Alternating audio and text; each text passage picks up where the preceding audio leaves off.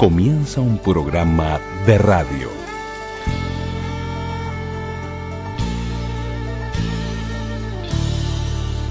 Un programa de radio. Un programa de radio. Radioactividades. Radioactividades.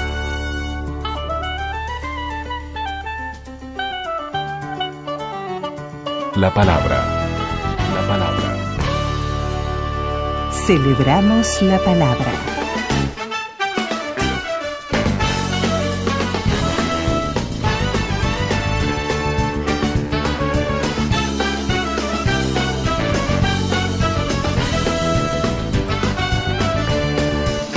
Y comenzamos el programa de domingo con Maxi Suárez acompañado de Fernando Cabrera, hoy es historia. ¿Te gusta el poder que también es Al momento, sin apiarte del zaino, quedarás hecho comisario o jefe político o coronel. General no lo dice porque esos puestos los tengo reservados, pero de ahí para abajo no tenés más que elegir. Fuera el rey, viva el buey, los puertos y las vacas van a cambiar la ley. Zarratea sobre Monte y Ramírez y Lecor. El lío del lío y que gane el peor. Napoleón y el Borbón felón. El criollo mancha el rollo de la revolución. Los zorros ingleses y la dedocracia cambian el mapa y sus cañones por la astuta diplomacia. Artigas, traicionado, se transforma en bronce en un país inventado. Artigas. Bienvenidos a Radioactividades en este domingo 4 de octubre, domingo, fin de semana del patrimonio en esto, medicina y salud, bienes a preservar, en este año tan especial, tan particular.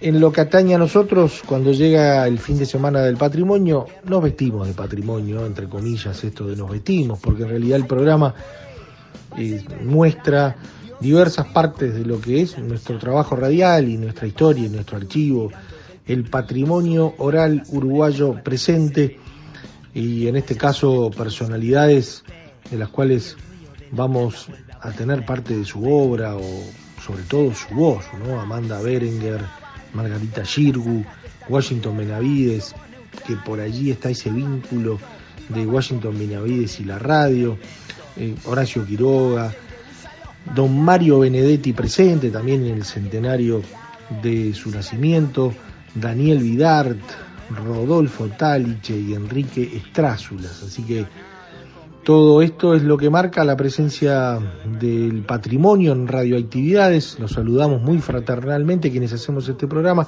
Luis Ignacio Moreira Lula, Daniel Ayala, que sale por las radios públicas, por Radio Uruguay 1050 onda media, red de frecuencia modulada del interior para todo el país en esta en esta en este fin de semana y en este domingo tan especial en donde el patrimonio y, y donde los uruguayos vivimos el patrimonio de una manera muy intensa, más allá natural de los protocolos sanitarios que hay que respetar y de las limitaciones que tiene este fin de semana del patrimonio con respecto a, a esas visitas y, y a esas multitudes que recorrían no solamente Montevideo, porque quizás se ve desde la deformación de los informativos de Montevideo las imágenes montevideanas, sino que esto eh, transversaliza todo el país y, y se vive en las capitales departamentales, en las localidades más pequeñas de una manera muy intensa. Así que esta fiesta, que ya hace unos cuantos años,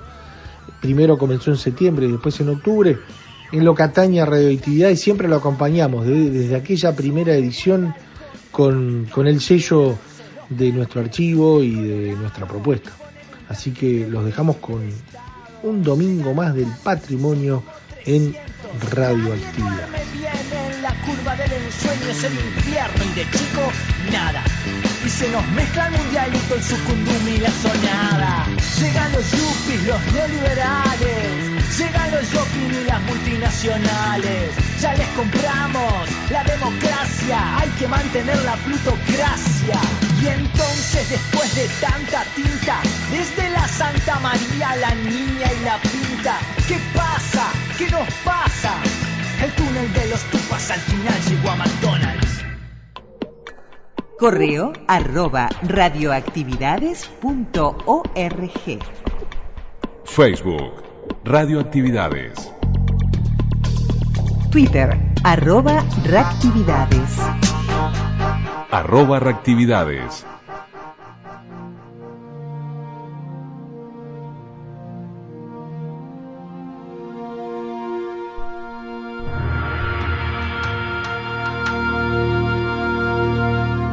El patrimonio oral uruguayo. Y bien, aquí estamos, claro que sí. Aquí no hay tiempo ni espacio que nos separe o nos divida. Teatro de la Imaginación ha presentado a ustedes El Verdugo de Honorato de Balzac, Llanto por Ignacio Sánchez Mejías. Es la tercera vez que entra. Parece un fantasma. Baja Gumercindo. Se le nota acobardado, sin poder dar un paso más. Gumercindo tiene ahora una. Querido escucha, soy Amanda. Pancho Villa lee Las Mil y Una Noches. Porque es la punzante, la mía, es la destrozadora. Señoras y señores,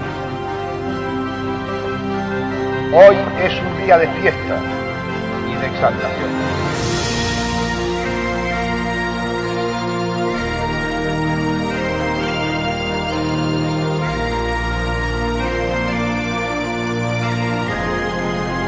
El patrimonio oral uruguayo.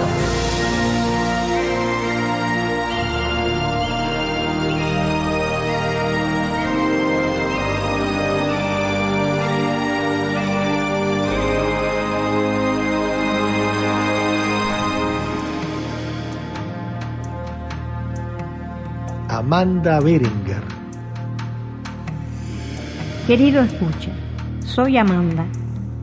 Apenas puedo explicar esto que he hecho. Fue allá por el invierno de 1970 y lo llamé dicciones. Sé que lo hice buscando la insoslayable comunicación como otra manera de arribar al contacto profundo con los demás. Así, estaba sentada delante del grabador, pensando en ustedes, pero positivamente sola y responsable, tan sola que imaginé formas de dicción diferentes. Utilizaría algunas vocales de modo grave, como la A o la O, y otras agudas, así la I o la E, y usaría además la estructura silábica para graduar el poderoso significado de las palabras. Las palabras que dan noción de altura, de vuelo, de elevación, serían agudas, y las palabras que bajan y se hunden y se hacen pesadas serían graves. La gravedad es una ley que se cumple. Además, estaba entre un problema fonético y otro significante. A mí me salieron estas dicciones irrepetibles. No puedo hacer dos versiones iguales. Me dejaba llevar por una necesidad, una exigencia de la letra misma y entraba por una punta del poema y salía por la otra en un estado parecido a una entrega total y segura, sin vacilaciones de una sola vez y como ya dije, irrepetible.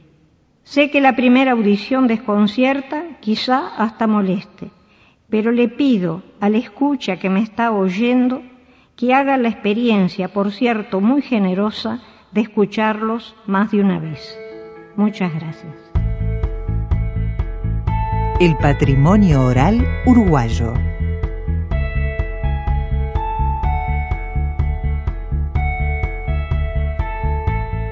Margarita Girgu. Llanto por Ignacio Sánchez Mejías. La acogida y la muerte. A las cinco de la tarde. Eran las cinco en punto de la tarde. Un niño trajo la blanca sábana a las cinco de la tarde. Una espuerta de cal ya prevenida a las cinco de la tarde. Lo demás era muerte y solo muerte a las cinco de la tarde. El viento se llevó los algodones a las cinco de la tarde, y el óxido sembró cristal y níquel a las cinco de la tarde, ya luchan la paloma y el leopardo a las cinco de la tarde, y un muslo con un asta desolada a las cinco de la tarde. Comenzaron los sones de bordón a las cinco de la tarde, las campanas de arsénico y el humo a las cinco de la tarde, en las esquinas grupos de silencio a las cinco de la tarde, y el todo solo corazón arriba a las cinco de la tarde cuando el sudor de nieve fue llegando a las cinco de la tarde, cuando la plaza se cubrió de yodo a las cinco de la tarde, la muerte puso huevos en la herida a las cinco de la tarde, a las cinco de la tarde, a las cinco en punto de la tarde. Un ataúd con ruedas es la cama a las cinco de la tarde. Huesos y flautas suenan en su oído a las cinco de la tarde. El toro ya mugía por su frente a las cinco de la tarde. El cuarto se irisaba de agonía a las cinco de la tarde. A lo lejos ya viene la gangrena a las cinco de la tarde. Trompa de lirio por las verdes ingles a las cinco de la tarde. Las heridas quemaban como soles a las cinco de la tarde, y el gentío rompía las ventanas a las cinco de la tarde, a las cinco de la tarde. ¡Ay, qué terribles cinco de la tarde! Eran las cinco en todos los relojes, eran las cinco en sombra de la tarde. El patrimonio oral uruguayo.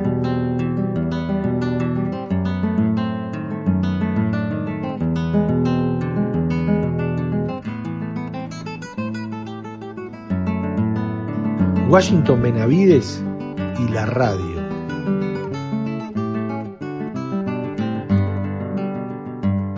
Y la radio, de la mañana a la noche, en, mis, en mis este, dos estaciones de, claustro, estaba prendido permanentemente, era una pequeña radio RCA Víctor, la recuerdo, de madera, pequeñita, con un ojo verde luminoso, y bueno, y de ahí yo pasaba escuchando radio, y, escuchaba eh, radios argentinas y la Guaíba este, y, a, y a ratos las radios montevideanas porque se iba la onda.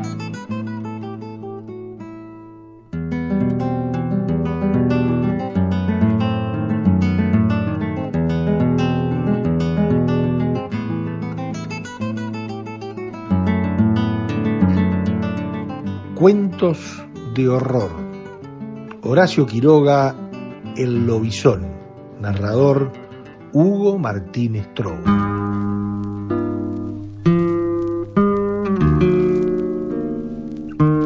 El patrimonio oral uruguayo.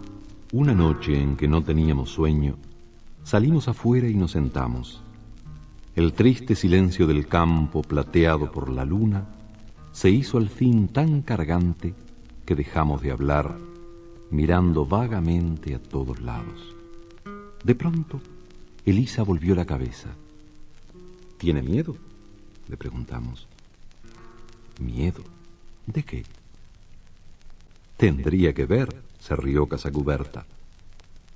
A menos que... Esta vez todos sentimos ruido. Dingo, uno de los perros que dormían, se había levantado sobre las patas delanteras con un gruñido sordo. Miraba inmóvil, las orejas paradas. Es en el ombú, dijo el dueño de casa, siguiendo la mirada del animal. La sombra negra del árbol a treinta metros nos impedía ver nada. Dingo se tranquilizó. Estos animales son locos, replicó Casacuberta. Tienen particular odio a las sombras. Por segunda vez el gruñido sonó, pero entonces fue doble. Los perros se levantaron de un salto, tendieron el hocico y se lanzaron hacia el ombú con pequeños gemidos de premura y esperanza. Enseguida sentimos las sacudidas de la lucha. Las muchachas dieron un grito, las polleras en la mano, prontas para correr. Debe ser un zorro, por favor, no es nada. Toca, toca, toca.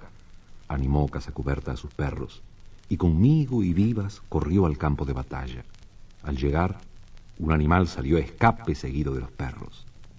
Es un chancho de caza, gritó aquel, riéndose. Yo también me reí. pero Vivas sacó rápidamente el revólver y cuando el animal pasó delante suyo lo mató de un tiro.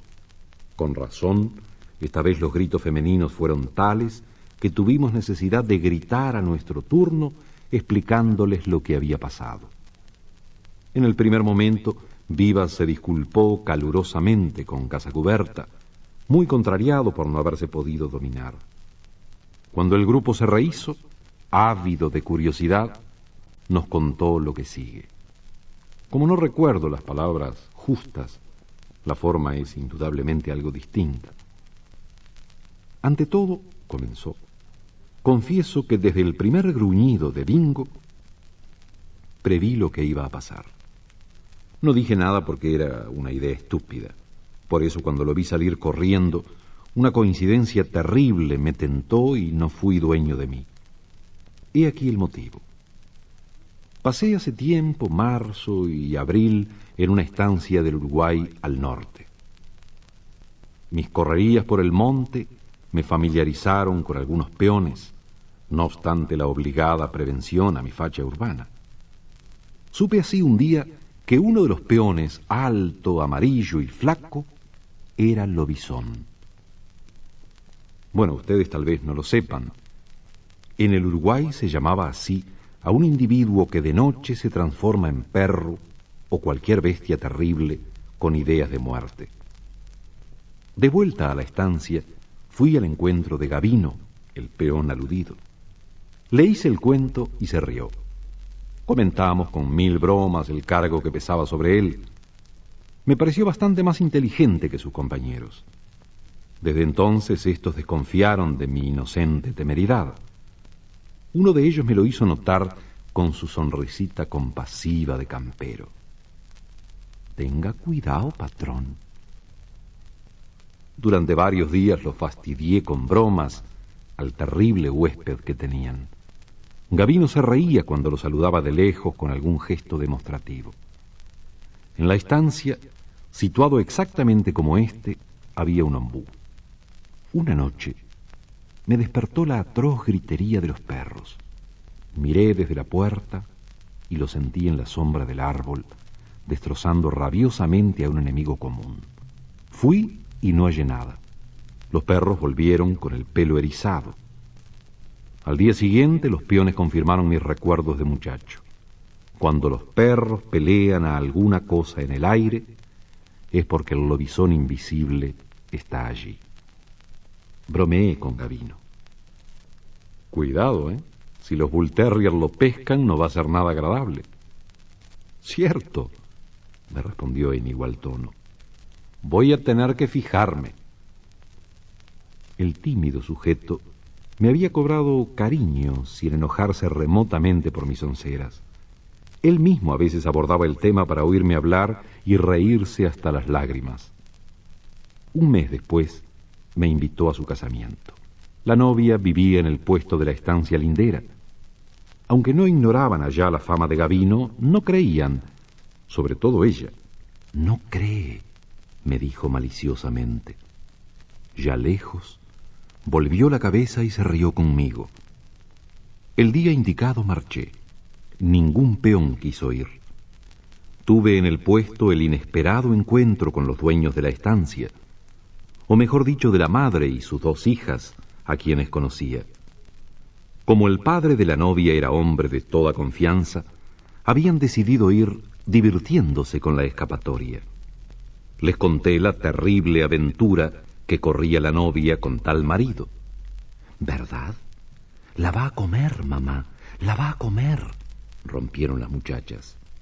Qué lindo, va a pelear con los perros, los va a comer a todos, palmoteaban alegremente. En ese tono ya proseguimos forzando la broma hasta tal punto que cuando los novios se retiraron del baile nos quedamos en silencio, esperando. Fui a decir algo, pero las muchachas se llevaron el dedo a la boca. Y de pronto, un alarido de terror salió del fondo del patio. Las muchachas lanzaron un grito mirándome espantadas. Los peones oyeron también y la guitarra cesó. Sentí una llamarada de locura, como una fatalidad que hubiera estado jugando conmigo mucho tiempo. Otro alarido de terror llegó y el pelo se me erizó hasta la raíz.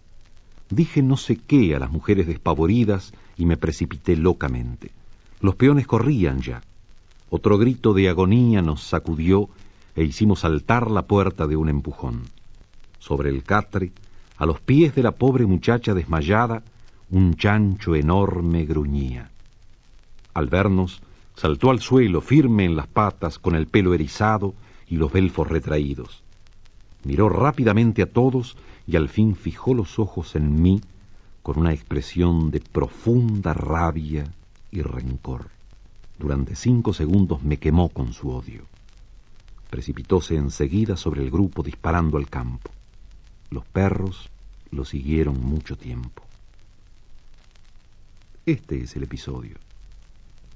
Claro que ante todo está la hipótesis de que Gavino hubiera salido por cualquier motivo, entrando en su lugar el chancho.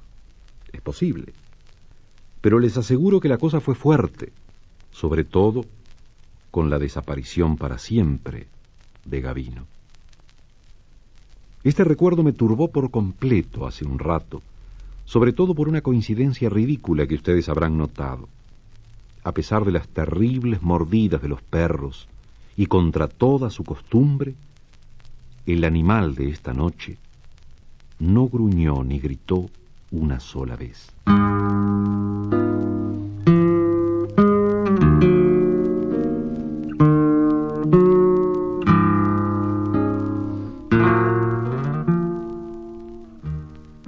Celebramos la palabra. En Facebook, Radioactividades. Radioactividades. Contenidos, adelantos y noticias. Facebook, Radioactividades.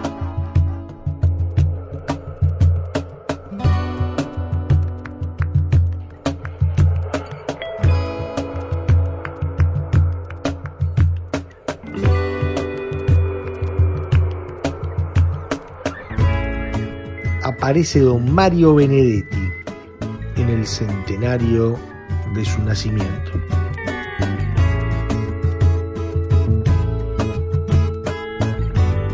El patrimonio oral uruguayo. Mientras de mano la memoria forma un ovillo la nostalgia, si la nostalgia de sovillo. En Buenos Aires, donde la gente justamente, luego Sofía me tenía muy, muy, muy presionado en cosas de trabajo, trabajaba muchísimo, y me sacaban el jugo, pero en gran forma. Y, y yo empecé a escribir entonces iba mucho a la Plaza San Martín en Buenos Aires, que para mí es como un símbolo de Buenos Aires. Eh, los domingos yo me iba allí, me pasaba el día en la Plaza San Martín. Este, empecé a descubrir autores que después para mí fueron fundamentales como influencia, pero sobre todo empecé a escribir poesía. Y la primera influencia que tuve fue un un poeta argentino que ya murió hace años, al cual no conocí, aunque sí fui después muy amigo de los hijos, este, que se llamaba Baldomero Fernández Moreno. Y en aquella época la poesía que se escribía en Río de la Plata era toda muy, muy extraña, muy misteriosa. Si se hablaba de, de, de cuestiones zoológicas o, biológicas o lo que fuera, no tenía nada que ver con lo que pasaba en nuestros países. Los, los animales que aparecían en los poemas de esa época eran corzas y gacelas que nosotros no conocíamos. Entonces yo pensaba, yo quiero ser poeta, pero no quiero escribir esta poesía. Yo quiero escribir una poesía sencilla, clara además. Y esa poesía la encontré en los libros de Fernández Moreno. Por eso tuvo mucha influencia sobre mí.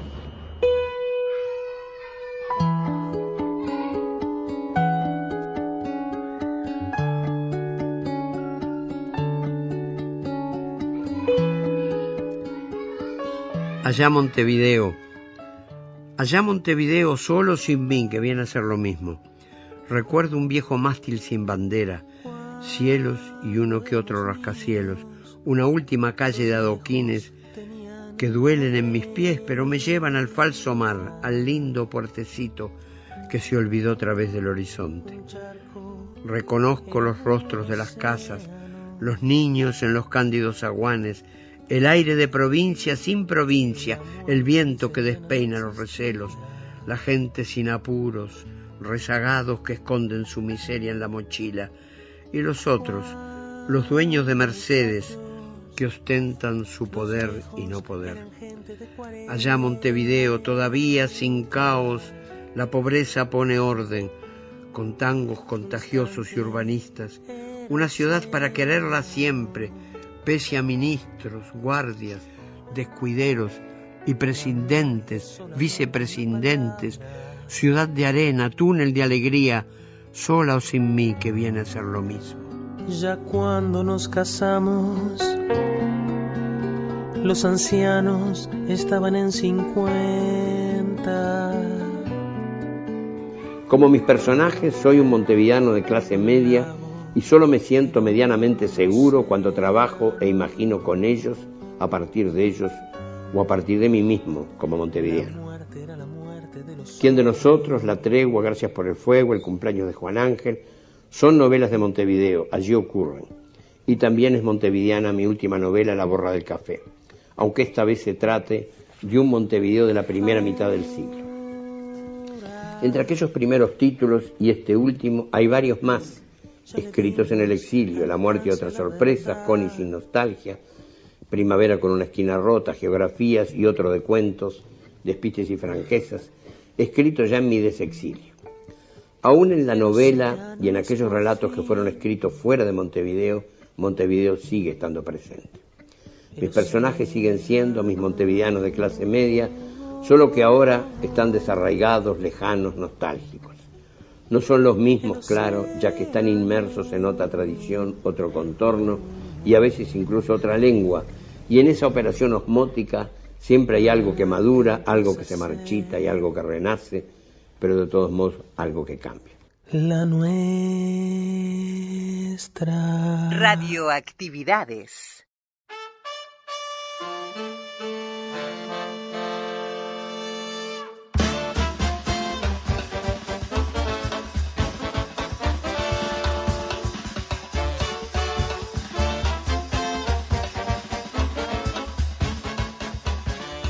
Ojalá que el fútbol siguiera siendo eso, un deporte, un juego, ¿no? Yo este, fui muy hincha de fútbol. ¿De Peñarol o de Nacional? De Nacional, por favor. No molestes, por favor.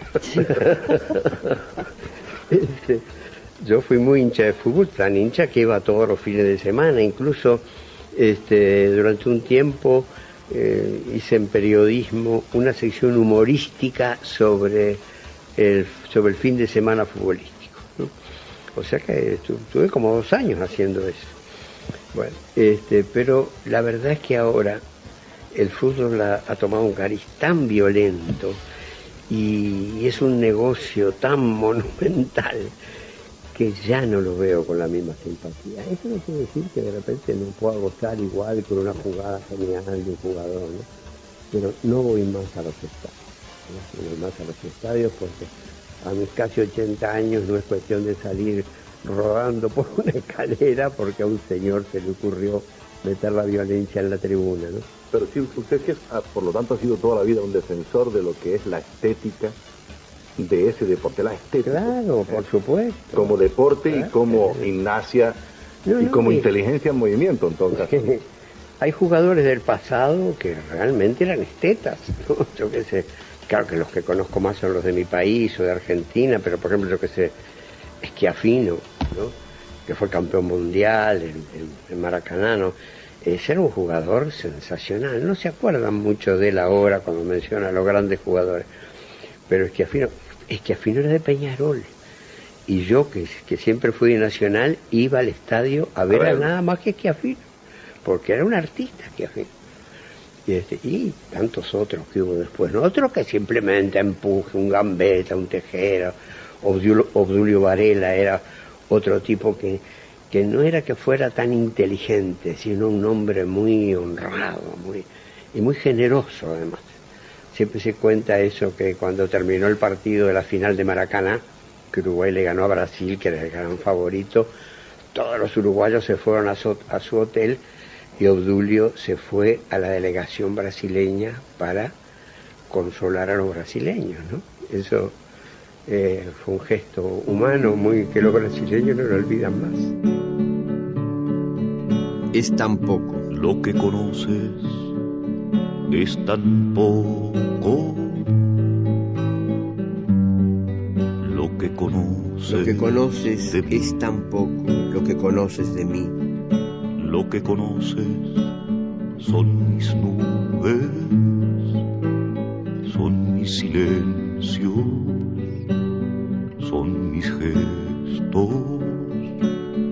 Lo que conoces son mis nubes, son mis silencios, son mis gestos. Lo que conoces es la tristeza de mi casa vista de afuera.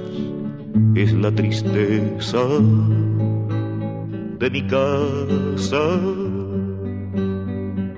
de afuera. Son los postigos de mi tristeza, el llamador de mi tristeza. De mi tristeza,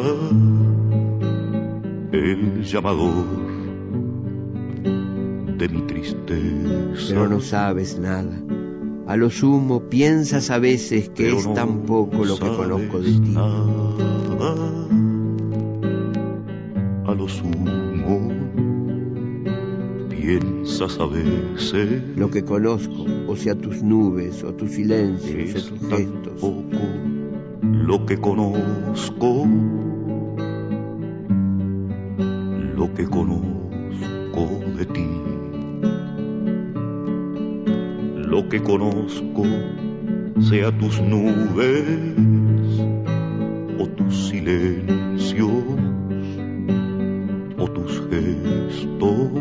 que conozco es la tristeza de tu casa vista de Lo que afuera. conozco es la tristeza de tu casa vista de afuera. Son los postigos de tu tristeza. Son los postigos de tu tristeza. El llamador de tu tristeza. El llamador de tu tristeza. No llamas. Pero no llamas.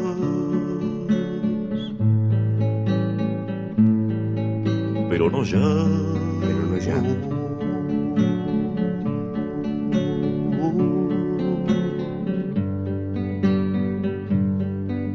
Pero no llamas.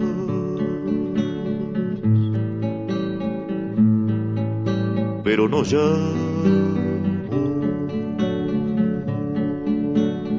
Llamas. Pero no llamo.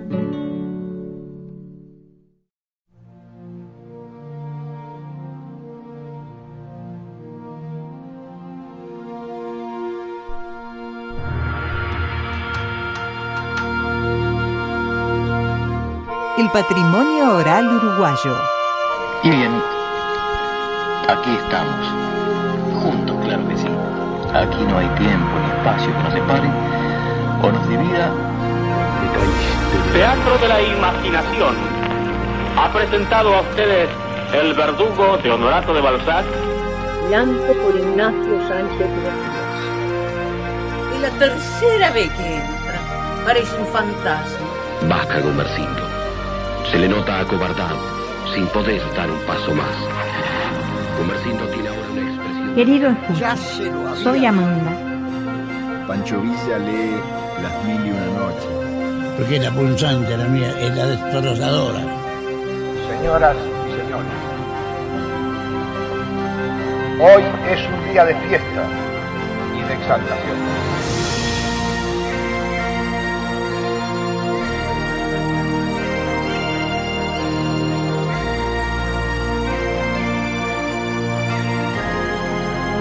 El patrimonio oral uruguayo.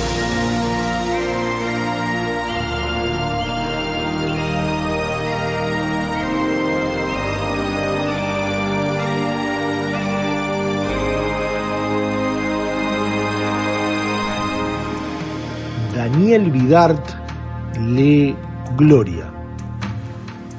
Pisa de nuevo los purpúreos pagos el guerrero de espíritu incansable, florecido su puño por el sable, insensible su temple a los halagos. Su frente es la escollera de los vientos, el solar del relámpago y del sueño, que por fuera se enarca en duro ceño y por dentro perfuma pensamientos. Hombre rural, el campo es su sistema, la libertad su bello corolario, la cultura su ilustre silabario y la dicha común su único tema. No condecora su patricio pecho con el fácil derecho de la fuerza y por eso prohíbe que se tuerza la soberana fuerza del derecho. Desconfía del docto ciudadano, europeo en su estilo y en sus leyes, que reclama el amparo de los reyes y desprecia las luchas del paisano.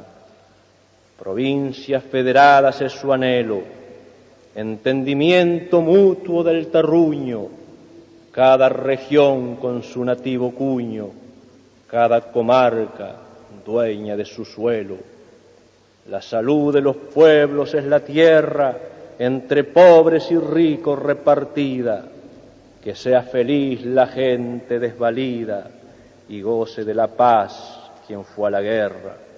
Igualdad, libertad, independencia, estos son sus pilares federales, sus sagradas virtudes teologales, el trío tutelar de su existencia. Medita solitario en la meseta, besan los vientos su castaño pelo, luciérnagas de fe le enciende el cielo y el gran río le presta su poeta. Enfrente las provincias protegidas, arriba los diamantes del crucero, desde el sur los mensajes del pampero y en su patria las dichas merecidas. Canta el agua sus décimas fluviales, a los pies del patriarca que inaugura el cenit de su atlética figura, aureolado por lanzas federales. Claveles de remotas primaveras aroman su aquilino camafeo, Artigas resplandecen su apogeo como el puro guardián de las praderas. La anaconda silvana de misiones le rinde sus agónicos anillos. Santa Fe lo celebra con sus grillos y corriente le da sus acordeones. Cordobeses y dulces alfajores la ciudad doctoral pone en sus manos y le ofrecen los gauchos entrerrianos su florido plantel de payadores. Artigas, estadista y no guerrero, desestima las palmas y la gloria y entabla mano a mano con la historia el diálogo inmortal del hervidero.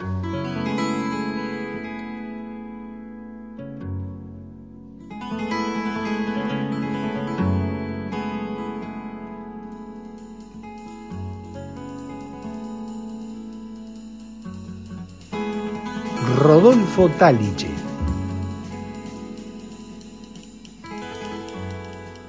¿Cuáles los propósitos del escritor?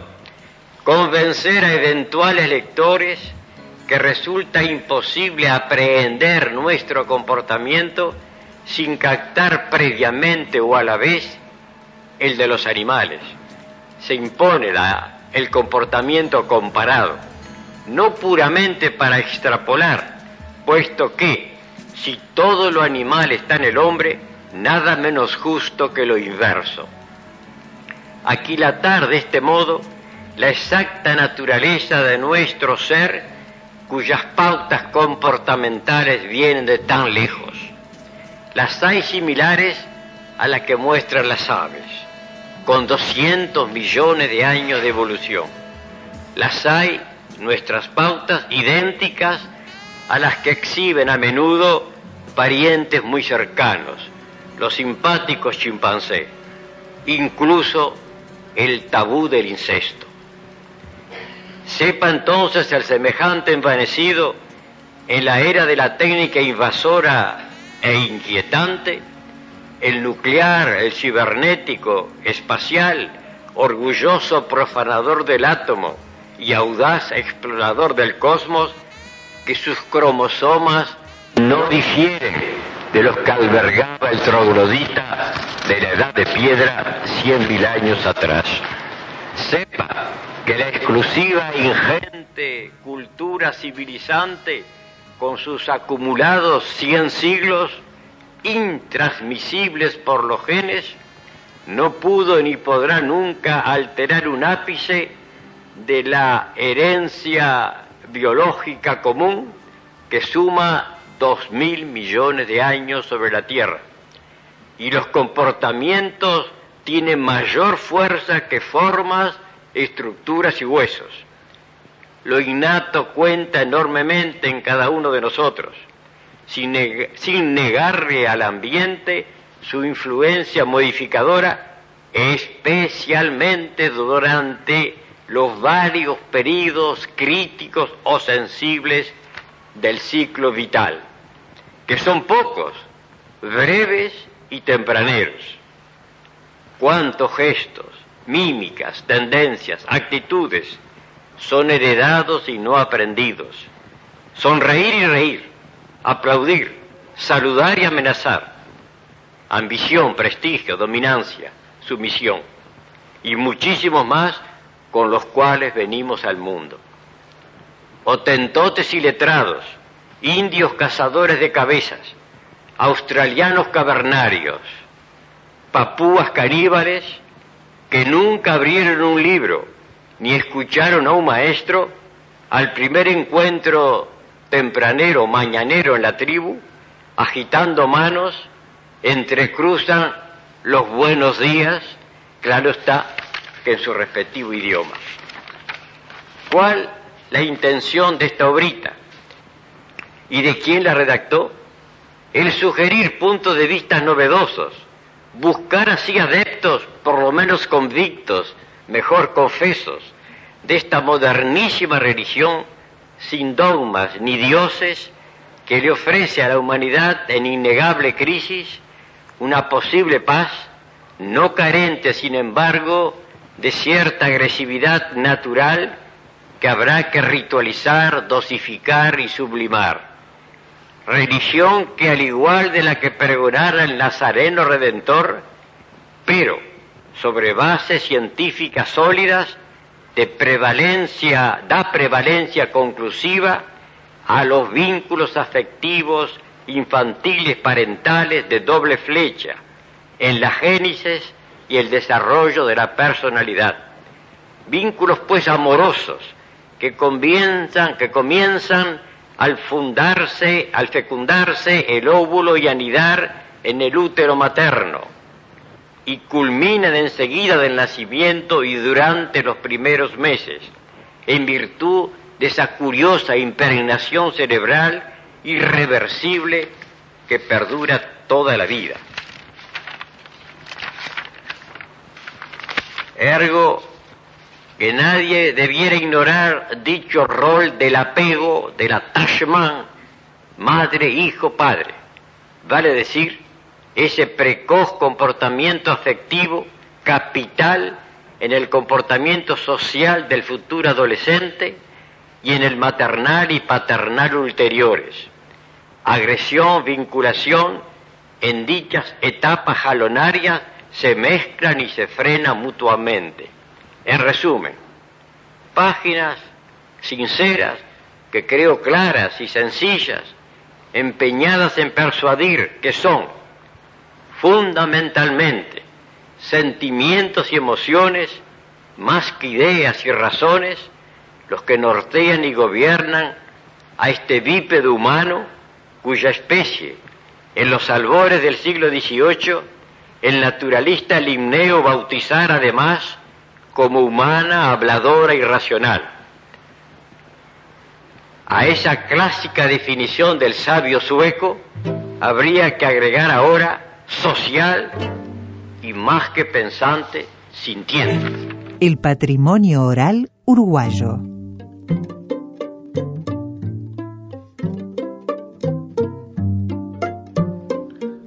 Enrique Estrázulas.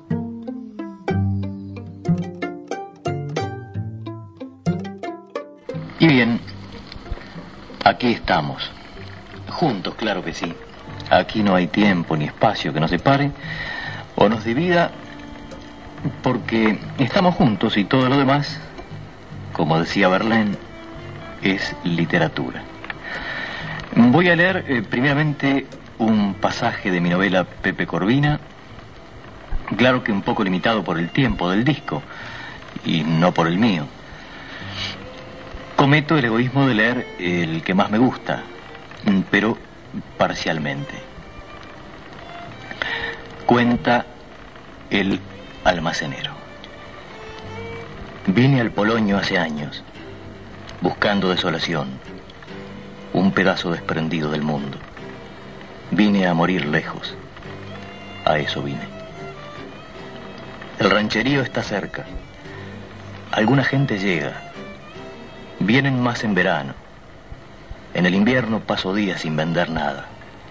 Escondo el contrabando en la arena. Lo desentierro de a poco. Ninguno sospecha. Todos lo saben. Aquí despacho en silencio, detrás del tablón. A veces fío. Hay quien camina kilómetros para comprar un huevo. También llegan turistas, veraneantes. Entonces tengo suerte. En un momento me dejan sin mercadería. De eso vivo. Aquí, en la casa de lata que levanté doblando el espinazo bajo el sol rajante, haciendo zanjas, clavando postes, abriendo canaletas para que las lluvias bajen al océano. Luché contra las dunas para burlar al viento. Así armé el almacén, el almacén del cabo. Así le dicen. El mar es una ciénaga, movediza y azul, estalla y se dilata, se enfurece como una bestia herida. Alguna vez se amansa. Eso pasa en verano. El pobrerío y los pescadores vienen a tomar caña brasilera. Ellos no saben de dónde vine, lo imaginan. A nadie le conté nada. Nunca conté por qué miro el océano sentado en la puerta, tomando mate lavado, fumando chala, ya bastante reseco por los vientos ardientes. A veces miro el galeón hundido cerca de la orilla. El galeón se está pudriendo. Hace medio siglo que está ahí. Otros dicen que más. Miro el galeón para no cansar los párpados.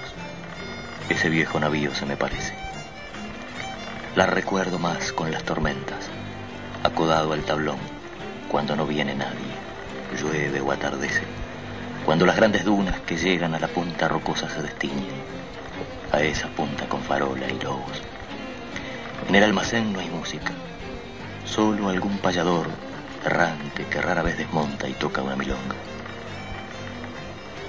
De repente la olvido, la olvido días enteros, pero así sin pensar, se hace más desolado el este y el encierro. Aunque yo vine a eso, a no pensar. Y miro el galeón tardes enteras hasta que la rota embarcación me mira.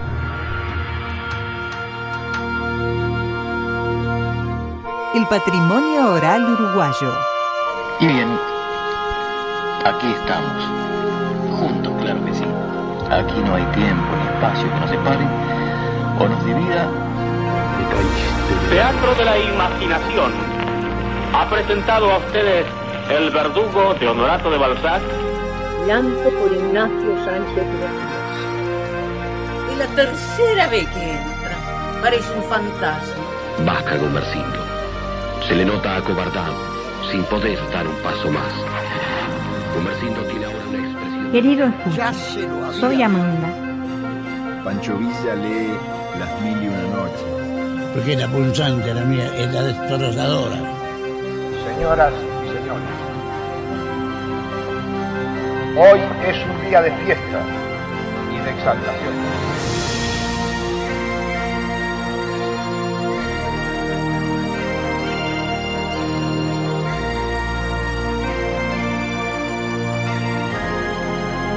El patrimonio oral uruguayo.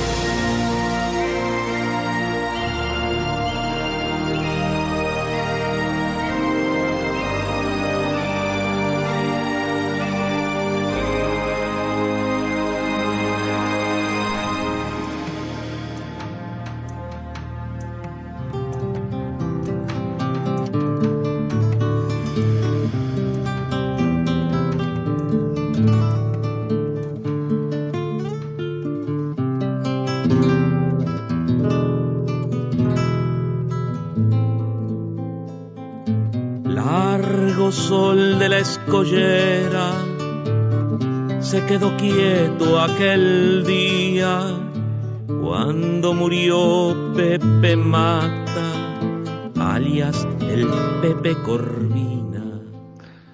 Y así llegamos al final de un programa más, de un fin de semana más del patrimonio en radioactividades, en esto que solemos llamar el fin de semana del patrimonio, en este caso le agregamos el patrimonio oral uruguayo. Medicina y salud vienes a preservar, es el lema de este Día del Patrimonio 2020. Nosotros siempre andamos por esta temática, ¿no? Por la temática de, repasar voces, historias, de, de, diversas personalidades de la cultura, donde también se cuela la radio. Ahí teníamos Washington Benavides y la radio. Pero bueno, el gusto de, de compartir estas ediciones de radioactividades especiales cuando se acerca cada fin de semana del patrimonio. Eh, para aquellos que, quieran escucharnos o, o quieran estar en conexión con las propuestas de radioactividades en redes, allí estamos en Facebook y en Twitter, radioactividades, y por supuesto trabajaremos en la semana para el próximo sábado y domingo a las 12 con la repetición en la madrugada de las 0 de domingo y lunes, aquí con Lula, Luis Ignacio Moreira, Daniel Ayala haciendo este radioactividades como allá en 1989 hasta ahora. Y nos vamos con el queridísimo Numa, Héctor Numa Moraes, por allí suena Pepe Corvina. El gusto de tener a Numa, ¿no? Vaya que si, si Numa no es eh, parte del rico patrimonio uruguayo, ¿no? Un hombre además de una humildad y de, una calidez que realmente lo hace querible en, en, todos los lugares donde uno lo ve o lo trata. Así que Don Numa, más allá de, todo lo que es su talento, ¿no? Y, que lo despliega no solo en la música, es un tipo de la radio, dicho esto con el mayor de los respetos y de los cariños, pero, pero Numa es eh, un ser entrañable al cual no podía estar ajeno en este final de el patrimonio oral uruguayo de radioactividades en este domingo 4 de octubre. Así que les enviamos un gran abrazo, les deseamos que pasen una muy buena semana. El reencuentro es el sábado que viene. Chau, chau. Conducción Daniel Ayala. Locución institucional Silvia Roca y Fabián Corrotti. Producción y edición de sonido Luis Ignacio Moreira. El mar solo, solo. El mar sin Pepe Corvina.